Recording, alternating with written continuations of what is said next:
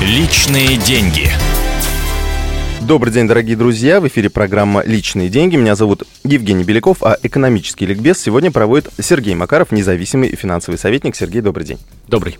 А, сегодняшняя тема – это страхование жизни и трудоспособности. А, вообще, зачем нужна эта штука?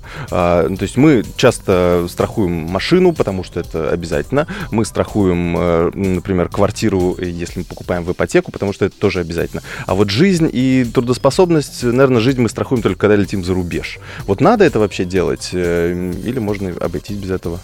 Ну, наверное, в жизни можно обойтись много без чего, в принципе. Mm. Но вот давайте я попробую ответить э, таким образом или метафорой. Представьте себе, э, если бы у вас дома стоял такой черный ящик, который каждый месяц по нажатию кнопки выдавал бы вам определенную сумму денег.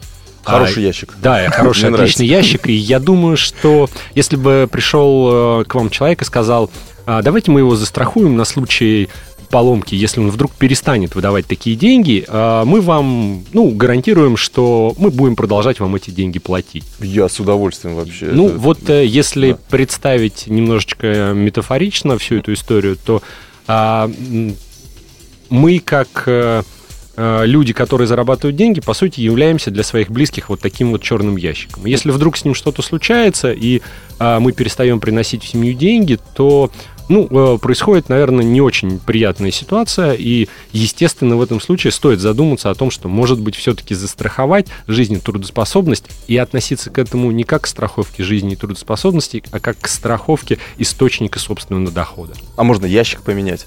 Э, это тоже вариант. Э, способы страхования дохода бывают разные, но все зависит, собственно, от ситуации. Безусловно, если а, а, ну, например, семья состоит там из трех-четырех человек, э, и работает, например, только муж, да, а, двое маленьких детей, супруга не работает, э, Естественно, в данном случае семья зависит от этого источника дохода, и здесь лучше его застраховать. Сколько это стоит примерно? А, здесь нельзя говорить о какой-то стоимости, можно говорить о примерных тарифах там, от 1 до там, 7% примерно да, от страховой суммы. Важно понимать просто, какие риски э, присутствуют, выбрать страховую сумму. Исходя из страховой суммы будет рассчитана сумма страховых взносов, которые будут а, платить каждый месяц страховой компании семья. То есть это от несчастного случая, э, который может привести или к смерти, или там, не знаю, Потеря к, трудоспособности. к инвалидности какой-то, да? Да, да, да. да. Угу. А, то есть любой э, такой страховой случай, он будет уже как-то компенсирован себе. Да, безусловно, все это прописано в страховых правилах. А, вот э, когда страхуешься, всегда очень, вот лично меня всегда напрягает. Вот застраховался, целый год прошел, ничего не произошло, деньги в трубу улетели. Ну, по факту, да. В данном случае лучше пусть они улетают в трубу. Да, чем, чем, чем что-то, да, чем что-то вот происходит и получать какие-то выплаты, вот по большому счету. Ну, э, что такое страхование? Страхование – это продажа риска. Вы продаете тот риск, который с вами может произойти, страховой компании. Она вас его покупает, вы за это платите. Все просто. Uh-huh.